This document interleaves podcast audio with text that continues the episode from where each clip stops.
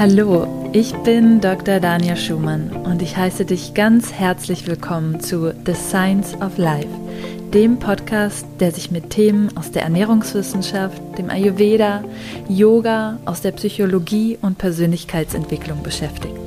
Lass uns gemeinsam unsere Fragen ans Leben mit Verstand, Herz und Humor betrachten. Hallo und schön, dass du wieder mit dabei bist für eine weitere Folge von The Science of Life. In dieser Episode möchte ich mit dir das Thema individualisierte Ernährung ansprechen und ich möchte es mit dir aus verschiedenen Perspektiven beleuchten. Zum, einmal, zum einen aus der ernährungswissenschaftlichen Perspektive und der Genetik im ganz klassischen Sinne und zum anderen aus der ayurvedischen Perspektive, die natürlich auch über unsere Genetik spricht, aber in einer etwas anderen Art und Weise. Eine der für mich dringendsten Fragen, die sich aus meinem Studium der Ernährungswissenschaft für mich ergeben haben, ist, wie können wir Ernährung individualisieren? Weil verschiedene Studien natürlich immer auch darauf eingehen, welche Lebensmittel besonders gesundheitsfördernde Inhaltsstoffe haben oder ähnliches. Aber wenig Studien haben zu diesem Zeitpunkt existiert, was eigentlich Nahrung mit uns macht. Und letztendlich zu sehen, dass in der Realität Menschen ganz unterschiedlich auf Nahrungsmittel reagieren. Ja, das, was der eine verträgt, verträgt der andere nicht gut, obwohl es doch an sich ein gesundes Nahrungsmittel sein sollte, wie zum Beispiel Salat oder warum reagiert jemand auf Kaffee anders ähm, als jemand anderes oder warum verträgt der eine Fette nicht gut. Und natürlich können sich verschiedene Dinge, zum Beispiel durch Stoffwechselstörungen, erklären lassen oder auch bei bestimmten Erkrankungen kommt es eben vor, dass wir bestimmte Nahrungsmittel nicht gut vertragen oder die eben zur Verschlimmerung des Krankheitsbildes ähm, beitragen. Wie sieht es aber bei eigentlich gesunden Menschen aus? kann es wirklich sein, dass wenn wir doch eine bestimmte genetische Varianz haben, dass wir wirklich alle das Gleiche brauchen, um gesund zu bleiben. Wir sehen es allein schon, wie die Referenzwerte für Nährstoffempfehlungen entstanden sind. Ja? Man nimmt eine Kontrollgruppe und in der testet man eben den Nährstoffbedarf und genau das ähm, überträgt man dann eben auf andere oder alle Bevölkerungsgruppen, beziehungsweise gibt man von diesem Mittelwert nochmal einen Zuschlag obendrauf und dann hat man eben einen sicheren Bereich, ähm, bei dem wirklich möglichst viele Menschen ihren Nährstoffbedarf decken können. Die Wahrheit ist aber, dass nicht jeder diesen, ja, diesen Bedarf, diesen eigentlichen Bedarf hat von dem, was der Referenzwert vorgibt. Und genauso interessant ist es auch, wie wir auf Nahrungsmittel ja individuell reagieren. Und immer mehr Studien ähm, kommen zutage, die eben genau dieses Feld der Nutrigenetik untersuchen. Was ist jetzt die Nutrigenetik? Die Nutrigenetik untersucht, wie dein Körper basierend auf deiner individuellen Gene auf Nährstoffe aus Lebensmitteln reagiert. Es gibt noch ein anderes Wort in diesem Zusammenhang, das ähm, nennt sich Nutrigenomik. Und das ist aber ein Unterschied zwischen der Nutrigenetik und der Nutrigenomik, weil die Nutrigenomik untersucht, wie sich Nährstoffe auf die Expression, also das Abschreiben deiner Gene auswirkt. Ja, das heißt, hier schaut man genau andersrum, was machen die Nährstoffe mit den Genen. Das heißt, hier kennen wir auch das Feld ähm, der Epigenetik, ja, dass wir auch bestimmte ähm, Krankheiten durch unseren Lebensstil, durch unsere Ernährung ähm, beeinflussen können, selbst wenn wir die genetische Veranlagung dafür haben. Aber die Nutrigenetik eben untersucht ganz speziell, wie der Körper ähm, ja, zum Beispiel auch verschiedene Nährstoffe verstoffwechselt aufgrund unterschiedlicher Gene. Und das ist ganz spannend, denn immer mehr stellt man fest, es kommt nicht nur darauf an, was man isst, sondern auch wer es ist.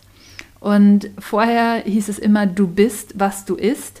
Ja, aber wir müssen das Individuum eben da auch mit einbeziehen. Und im Ayurveda heißt es so schön, du bist, was du verdaust, was letztendlich nichts anderes ist. Denn wenn uns bestimmte Gene, bestimmte Nahrungsmittel besser verstoffwechseln lassen oder weniger gut verstoffwechseln lassen, dann ist das im weiteren Sinne natürlich auch das, was wir verdauen. Unsere DNA steuert also, wie wir Nährstoffe verwerten und wie wir mit Essen umgehen. Und Wissenschaftler haben unter anderem bestimmte Gene entdeckt, die, die, damit zusammenhängen, wie sehr wir durch Fett und Kohlenhydrate zum Beispiel zunehmen oder wie stark unser Hungergefühl und unser Sättigungsgefühl ausfallen und wie schnell sich unsere Muskelfasern zusammenziehen. Auch das lässt sich ähm, durch ähm, bestimmte Gene ähm, ablesen. Und das Wichtige ist jetzt hier eben zu sehen, dass diese individuellen Unterschiede recht deutlich zum Tragen kommen können. Ja? Also ähm, zum Beispiel habe ich eben davon gesprochen, ähm, wie es aussieht, dass wir zum Beispiel von Fetten mehr zunehmen. Ja? Da ist zum Beispiel eine Mutation recht verbreitet ähm, in einem Gen, das ähm, FTO abgekürzt wird.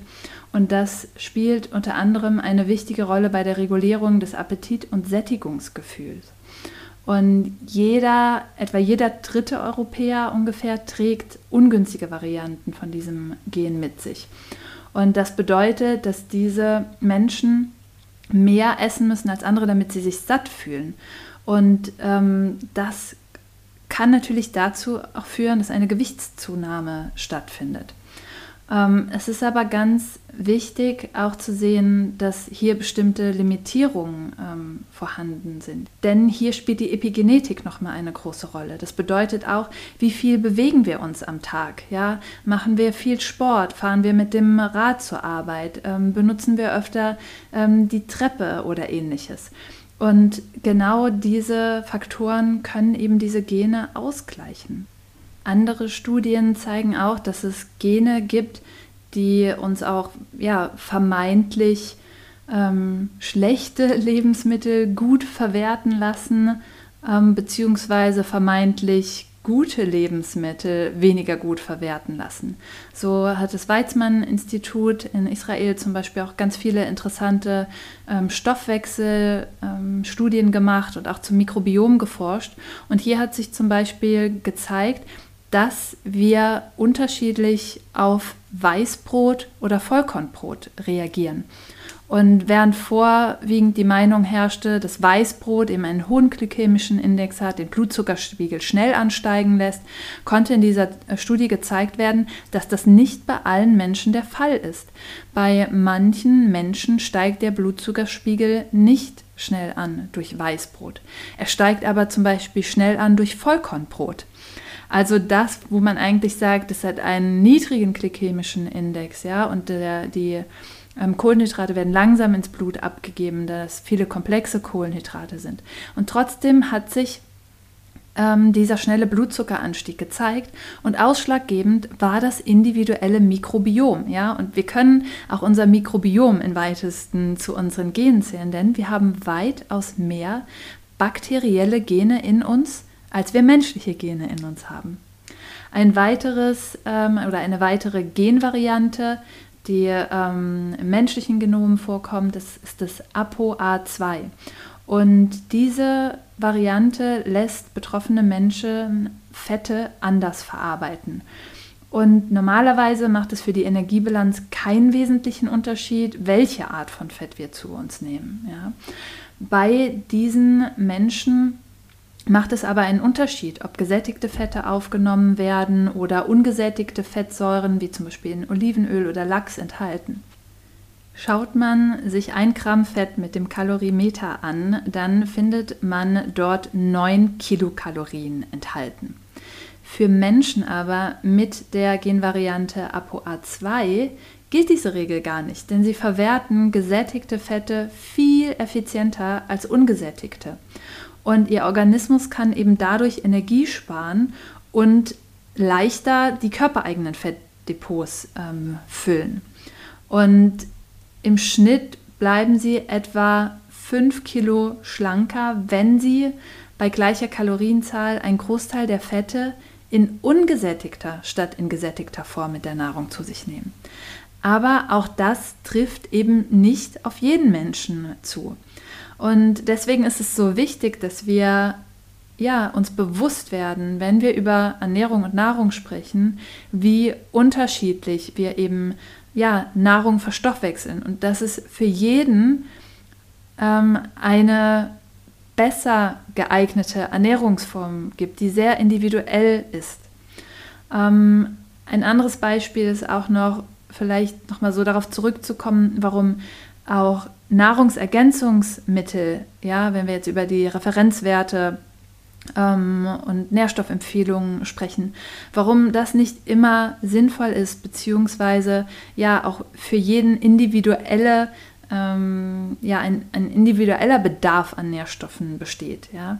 Ähm, Beispiel ist hier eine Mutation in einem Gen namens MTHFR und eine Veränderung da drin bewirkt eben, dass der Körper das Vitamin Folsäure weniger gut aus der Nahrung aufnimmt. Ja. Und Folsäure ist wichtig, um uns vor Herzerkrankungen ähm, und auch Depressionen zu schützen. Und dem Mangel, dachte man, könnte man jetzt mit Nahrungsergänzungsmitteln eben vorbeugen.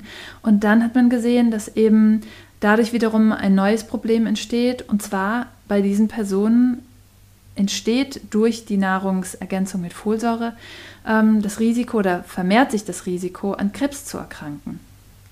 Und wir sehen jetzt hier, wie schwierig es ist, etwas in diesem komplexen ähm, Körpersystem zu verändern, ja, weil es ist immer nicht nur ein einzelner Faktor, ja, ähm, der zu bestimmten Dingen beiträgt. Und manchmal, wenn wir eine Sache nur versuchen zu ändern, ohne das große Ganze im Blick zu haben, dass wir da eben ähm, ja oft Effekte erhalten, die so vielleicht gar nicht gewünscht sind.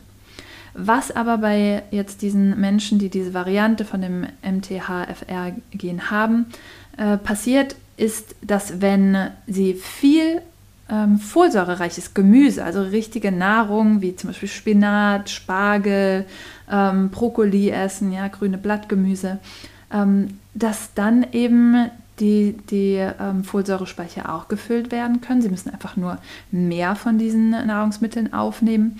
Aber das Risiko, ähm, einen Tumor zu bekommen oder an Krebs zu erkranken, ähm, erhöht sich dann eben nicht. Und das möchte ich auch nochmal sagen, wie wichtig es ist, eben wirklich im ersten Schritt immer ähm, darauf zu schauen, ähm, unsere Nährstoffe möglichst durch eine ausgewogene Ernährung zu uns zu nehmen, statt über Supplemente, weil diese isolierten Nährstoffe oft ganz andere Wirkungen auch haben können, als jetzt die Nährstoffe, die in einem Lebensmittel aufgenommen werden, mit noch vielen anderen äh, Stoffen, die das auch zum Teil ähm, ausbalancieren, die zum Teil auch sogar dafür sorgen, dass wir diese ähm, Vitamine oder Spurenelemente oder Mineralstoffe besser aufnehmen können.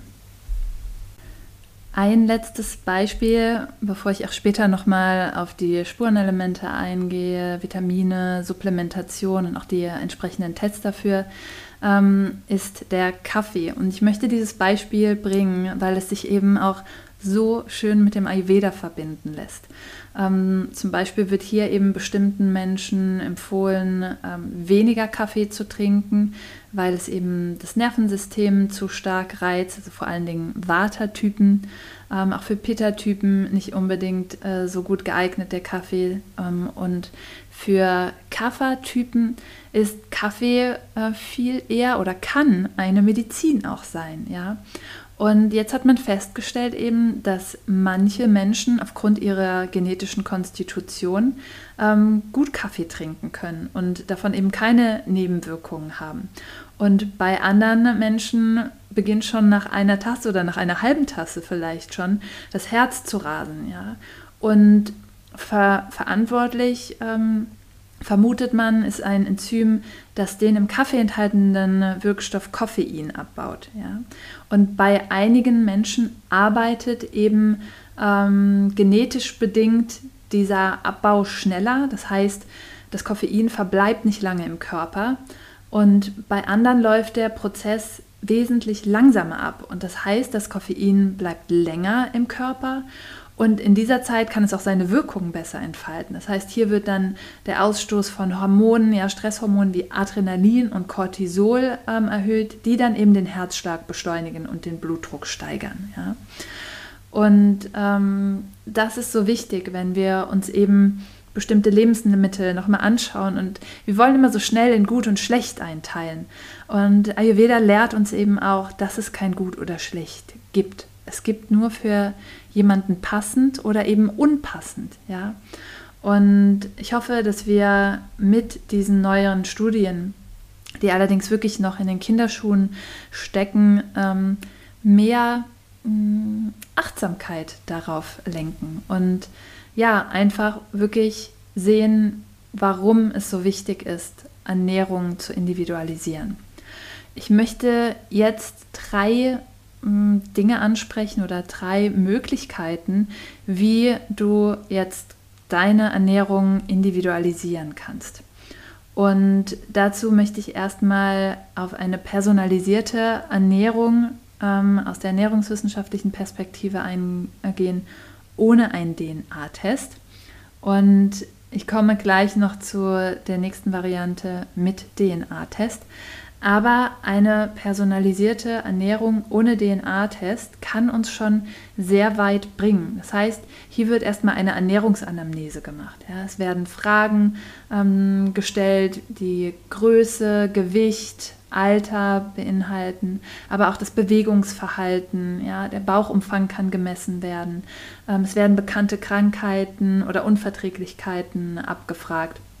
Und ganz wichtig, dass eben auch nach den persönlichen Ernährungsbedürfnissen und den Essensvorlieben gefragt wird. Und hierauf basierend kann dann eben der Ernährungsberater ähm, personalisierte Ernährungs- und Menüpläne aufstellen, ähm, Rezeptvorschläge machen, Essensvorschläge geben, Nahrungsmittel nennen, die besonders geeignet sind. Wichtig hierzu ist immer, dass ein aktuelles Blutbild vorhanden ist, sodass man sich auch erstmal über einen Überblick machen kann, ja, auch über die Stoffwechsellage im Körper. Denn auch unsere Organe, ja, unsere Organfunktion ähm, spielt eine wichtige Rolle ähm, dahingehend, wie wir Nahrungsmittel verstoffwechseln. Nehmen wir einfach nur mal die Schilddrüse, ja, ein ganz, ganz wichtiges Stoffwechselorgan. Das heißt, wenn hier festzustellen ist, ähm, über eine Analyse, dass die Schilddrüse weniger gut arbeitet oder vielleicht vermehrt arbeitet, hat es eine riesen Auswirkung auf unseren Stoffwechsel. Ja? Das heißt, deswegen ist es immer so wichtig, dass wir ähm, auch in der Ernährungsberatung zusätzlich in Absprache mit dem Arzt stehen und eben hier ähm, von dem Klienten ein aktuelles Blutbild ähm, vorhanden ist, wo sich eben auch ein Überblick über die Stoffwechsellage ähm, verschafft wird, ja, wie zum Beispiel den Fettstoffwechsel. Ja, hier kann das HDL-Cholesterin gemessen werden, das LDL-Cholesterin, ähm, die Triglyceride, das Gesamtcholesterin und auch Blutzucker und Eisen können gemessen werden. Hier können wir dann auch noch etwas weitergehen, ja, dann ist gegebenenfalls auch die Untersuchung verschiedener Nährstoffe im Blut sinnvoll. Ja. Hier möchte ich aber auch sagen, dass es wichtig ist, ja, in ähm, der Ernährungsberatung zunächst einmal, dass ein Ernährungsprotokoll geführt wird und dass dann hier erstmal geschaut wird, wie viel wird denn überhaupt schon über die Nahrung aufgenommen und können wir auch jetzt die Ernährung hier weitestgehend optimieren erstmal, damit wir diese Nährstoffe zu uns nehmen. Und da bedeutet auch nicht immer unbedingt, nur weil wir jetzt diesem Protokoll, das sich zeigt, dass wir einen Nährstoff nicht ähm, ausreichend aufnehmen, dass dann immer direkt ein Mangel im Körper vorhanden ist. Ja? Hier ist es dann sinnvoll, eine Blutuntersuchung zu machen, aber ähm, da ist es wirklich ganz wichtig zu sagen, dass das nicht bei allen Nährstoffen Sinn macht und dass leider hier oft auch viel ähm, ja, Geld mitgemacht wird. Ja. Werte, die im Blut geprüft werden, können und auch zuverlässig und vor allen Dingen auch ähm, bei Symptomen wie Schlappheit und Müdigkeit Sinn machen, sind zum einen die Folsäure, Vitamin B12 und B6, der Eisenwert oder Ferritinwert, ganz wichtig, das Speichereisen, Vitamin D und Zink und Selen. Ja. Die Überprüfung von Kalium und Calcium und Magnesium ist nicht unbedingt sinnvoll, ähm, vor allen Dingen bei gesunden Menschen. Ja. Und Kalzium im Blut zu ermitteln zum Beispiel gibt uns auch keine sichere Aussage über die tatsächliche Versorgung des Körpers. Ja. Und das ist einfach da ganz wichtig, dass wir differenzieren. Es gibt Methoden, die ähm, helfen uns, uns einen Überblick zu verschaffen, aber eben nicht alle davon sind unbedingt sinnvoll. Ja? Ähm, bei Magnesium zum Beispiel kann es ausprobiert werden, erstmal ähm, vier Wochen lang es einzunehmen und zu schauen, ob sich die Symptome, ja, wenn Symptome vorhanden sind, dann ist auch immer wichtig, ja, erst mit dem Arzt abklären und auch ähm, in der Ernährungsberatung erwähnen dass man dann schaut, ob das dann eben abklingt dadurch. Ja? Ähm, das heißt, hier ist es so, so wichtig, zu schauen, auch wenn wir supplementieren, wirklich nur bei einem Mangel zu supplementieren. Ja? Und da dann eben wirklich personalisiert zu supplementieren, auch nachdem wir uns erstmal einen Überblick ähm, verschafft haben. Und leider herrscht wirklich immer noch der Glaubenssatz, dass wir nicht alle Vitamine und Spurenelemente mit der Ernährung aufnehmen können. Und das ist aber nicht wahr, denn es ist wirklich möglich, durch eine gut geplante Ernährung diese wirklich alle mit der Nahrung aufzunehmen. Und wie wir eben gesehen haben in äh, dem Beispiel mit der Genvariante von der Folsäure, dass es auch wirklich besser ist, erstmal zu versuchen, diese über die, ähm, die Nahrung aufzunehmen. Eine weitere Möglichkeit, wie wir unsere Ernährung personalisieren können, ist in dem Zug auch ein Tagebuch zu führen über die Verträglichkeit von Lebensmitteln, ja, und darüber herauszufinden, welche Lebensmittel vertragen wir gut, welche weniger gut. Und wenn wirklich ähm, gravierende Symptome bestehen, auch entsprechende Tests zu machen, ja, zu schauen, ob eine Laktoseunverträglichkeit oder Fructoseunverträglichkeit vorhanden ist, eine Histaminintoleranz oder ob Allergien bestehen, zum Beispiel auf Weizen oder Milcheiweiß. Nun möchte ich mit dir das Thema personalisierte Ernährung auf Basis eines Gentests ansprechen. Und es gibt mittlerweile Gentests auf dem Markt, die ähm, das anbieten ähm, und auch Labore, ähm, die das machen. Und es klingt jetzt erstmal toll. Bevor ich aber tiefer ins Thema einsteige oder dir erkläre, wie das abläuft, möchte ich betonen, dass die Deutsche Gesellschaft für Humangenetik für derartige Gentests die potenziellen Gefahren einer Fehl- oder einer Überinterpretation für die Kunden wesentlich höher einschätzt als den beworbenen Nutzen. Ja?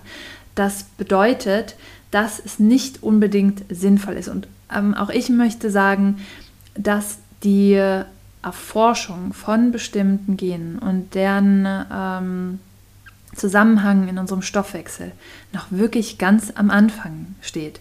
Und sind einige wenige Gene bekannt. Es gibt aber wirklich eine Vielzahl an Genen, die eine Rolle im Stoffwechsel spielen. Und man hat es immer wieder gesehen in ähm, vorangegangenen ähm, Erkenntnissen, Studien, wie zum Beispiel mit dem Hormon Leptin, was für das ähm, Sättigungsgefühl ähm, verantwortlich ist, dass man sich so sehr darauf ähm, gestürzt hat und ähm, versucht hat, ähm, Medikamente auch zu entwickeln und dann festgestellt hat, dass es aber eben nicht nur diesen einen Faktor gibt und dass es das nicht das Alleinige ist, was ausschlaggebend ist darüber, ähm, was im Stoffwechsel passiert. Und das ist ganz, ganz, ganz wichtig. Ja? Ähm, wenn so ein Test gemacht wird, ja, dann bekommt man ein Testkit ähm, wo man einfach selber zu Hause eine Speichelprobe machen kann und dann auch gegebenenfalls eine kleine Blutprobe ähm, mittels einem Nadelstich am Finger entnimmt. Und das wird dann eben für die DNA-Analyse, für die ernährungsbezogene DNA-Analyse an das Unternehmen zurückgeschickt. Ähm, zusätzlich beantwortet man auch ähm, einen Fragebogen, ja, der auch Fragen ähm, zur Größe, Gewicht und so weiter hat und den persönlichen Ernährungsbedürfnissen und Essvorlieben. Und nach der Auswertung erhält man dann eben einen ausführlichen äh, Report, der zum Beispiel beinhaltet, wie der Körper auf Kohlenhydrate, auf Fette, auf Proteine oder auf Laktose reagiert, ähm, wie gesund das Herz ist, ja, oder wie anfällig der Körper überhaupt für eine Gewichtszunahme ist. Und wie gesagt, kann es wirklich immer nur ein Interpretationsversuch ähm, sein und keine absolute Gültigkeit, da unser Stoffwechsel eben so ähm, komplex ist. Ja? Und der Test basiert eben darauf, dass man die eben angesprochenen Genvarianten untersucht, die für äh, den Stoffwechsel relevant sind, ja? wie zum Beispiel das FTO oder das ApoA2 ähm, oder andere Gene. Ja? Ähm, und ja, wichtig ist eben, dass diese einzelnen Gene nicht allein dafür verantwortlich ähm, sind. Und deswegen ist wirklich so ähm, der Frage, die Frage des Nutzens, ähm, die wir uns da stellen sollten. Vor allen Dingen, weil das Ganze ja auch nicht ganz günstig ist. Ähm, was wirklich ganz interessant ist, ist einfach mal auch einen Selbstversuch zu machen, wenn du ein Blutzuckermessgerät zu Hause hast oder in der Apotheke ähm, erwerben möchtest dann kannst du selber einfach einmal testen, wie du zum Beispiel auf bestimmte Nahrungsmittel mit einem Blutzuckeranstieg ähm, reagierst. Ja, auch hier gibt es wiederum auch ähm, Unternehmen, die das anbieten in bestimmten Tests, ja, dass du da wirklich geleitet wirst. Das muss eine bestimmte Abfolge sein, in der man dann misst nach dem Essen ähm, und da wirklich dann mal schaust, wie wirken sich bestimmte Lebensmittel denn wirklich real auf deinen Blutzuckerspiegel ähm, aus, wenn es erstmal nur zum Beispiel darum geht. Ja? So, nun möchte ich noch auf die ayurvedische Perspektive ähm, eingehen. Und zwar haben wir hier die Grundlage der Doshas. Ja? Ähm, wir haben eine genetische Grundkonstitution, einen Typ, ja? Vata, Pitta, Kapha, beziehungsweise entsprechende Mischtypen. Und Ayurveda ähm, basiert die ganzen Ernährungsempfehlungen eben auf unserer individuellen ähm, Körperkonstitution. Die wird im Ayurveda Prakruti genannt. Es kann nun aber auch der Fall sein, dass wir in ein Ungleichgewicht ähm, geraten. Ja? Epigenetik kann auch dazu führen, dass bestimmte Krankheiten entstehen, ja, oder unsere Genetik, ja, oder bestimmte Lifestyle-Faktoren in Verbindung mit der Epigenetik, ähm, dass sich Symptome äußern, dass wir nicht im Gleichgewicht sind. Und da ist es wichtig, dass wir dann eben nicht unbedingt unsere Ernährung an unserer Grundkonstitution orientieren, sondern die Ernährung dahingehend orientieren, was denn gerade für Symptome vorhanden sind, beziehungsweise welches Dosha aktuell aus dem Gleichgewicht geraten ist. Und das sollte ein Ayurveda-Praktiker oder Mediziner erheben. Ähm, wenn wir jetzt von unserer Grundkonstitution ausgehen, ja, dann können wir erstmal schauen, dass wir uns an den Nahrungsmitteln orientieren, die für das jeweilige Dosha oder den Dosha-Typ empfohlen werden. Wenn wir jetzt ein Mischtyp sind, ist es wichtig, dass wir auch wiederum ja, uns an beiden Doshas orientieren, beziehungsweise schauen, welche Nahrungsmittel da gemeinsam sind, aber auch wirklich schauen, was vertragen wir denn individuell? Ja, dass wir nicht nur stur Tabellen folgen, sondern wirklich auch schauen, was hat Resonanz mit meinem Körper und was eher nicht. Ja. Wir können im Ayurveda auch nochmal nach den Geschmäckern schauen. Ja? Zum Beispiel Vata sollte eher süß, sauer, salzig bevorzugen. Ähm, Pitta sollte eher bitter, zusammenziehend und süß bevorzugen. Und Kapha eher bitter, zusammenziehend und scharf. Und ganz, ganz wichtig ist hier zu erwähnen, dass es nicht darum geht, wirklich nur noch dann diese Geschmäcker zu integrieren oder nur noch die Lebensmittel zu integrieren, die auf, äh, in der Dosha-Tabelle für uns als geeignet empfohlen werden. Nein, wir leben wirklich oder unsere Gesundheit lebt davon, von einer möglichst abwechslungsreichen Ernährung. Das bedeutet lediglich, dass wir unsere Ernährung dahingehend individualisieren sollten, dass wir diese Lebensmittel einfach öfter integrieren, die für uns geeignet sind und die Lebensmittel, die weniger gut für uns geeignet sind, einfach ein bisschen weniger auf den Speiseplan nehmen und nicht täglich. Denn nur das, was wir wirklich täglich wiederholen, das ähm, gibt uns letztendlich die Effekte. Ja? Das ist mit jeder Gewohnheit so, das ist ähm, mit all dem, was wir wirklich kontinuierlich ähm, machen, dass das entweder zu mehr Gesundheit beitragen kann oder zu mehr Krankheit. Ja? Ähm, auch unsere persönlichen Vorlieben sind hier absolut wichtig. Ayurveda ist genussbetont, ja, das sollte uns nicht abhanden kommen. Und auch unser Lebensstil und unser soziales Umfeld werden im Ayurveda ganz stark mit einbezogen, ja. Auch bestimmte Anwendungen, die wir machen, tragen zu unserer Gesundheit bei. Und das ist die ayurvedische Perspektive, die nochmal viel konkreter, ohne eben einen komplexen Gentest, uns wirklich Aufschlüsse geben kann darüber, was uns gut bekommt. Und ja, ähm, ja, Ayurveda ist wirklich eine Jahrtausende alte Erfahrungswissenschaft. Das vergessen wir häufig. Das, An das Anwenden am Menschen, ja, während ähm, hier viele Forschungsergebnisse vielleicht erstmal nur aus der Zellkultur stammen oder aus Tierversuchen, ähm, haben wir wirklich in Ayurveda eine ganz lange Tradition ähm, des Praktizierens, die uns oder die eben am Menschen erprobt ist. Und ähm, auch hier sind Studien sicherlich wichtig, um diese Methoden nochmal zu erforschen. Aber ja, aus eigener Erfahrung in der Arbeit mit Klienten kann ich wirklich sagen, dass das Individualisieren nach diesen Prinzipien wirklich sehr akkurat sein kann und sehr große Erfolge ähm, geben kann. Ja. Und eine Studie, die wir zum Beispiel auch äh, mit Reizdarmpatienten gemacht haben an der Charité, ähm, wo wir die Ayurved äh, die Ernährung nach ayurvedischen Kriterien umgestellt haben, hat gezeigt, dass das wirklich sehr große Unterschiede machen kann, ja, wirklich an den Reizdarm relevanten Symptomen und auch den Doshas zu orientieren. Ich möchte dir noch einen letzten Impuls geben, wenn es darum geht, ähm, ja, Ernährung zu personalisieren. Und ich möchte dir die Frage zum Schluss mitgeben, was nährt dich außer Nahrung. Ja? Es ist so wichtig, dass wir unsere Bedürfnisse auf allen Ebenen erfüllen, ja? dass wir unsere physischen, emotionalen, mentalen und spirituellen ähm, Bedürfnisse mit einbeziehen und auch das als Nahrung sehen und unsere Ernährung.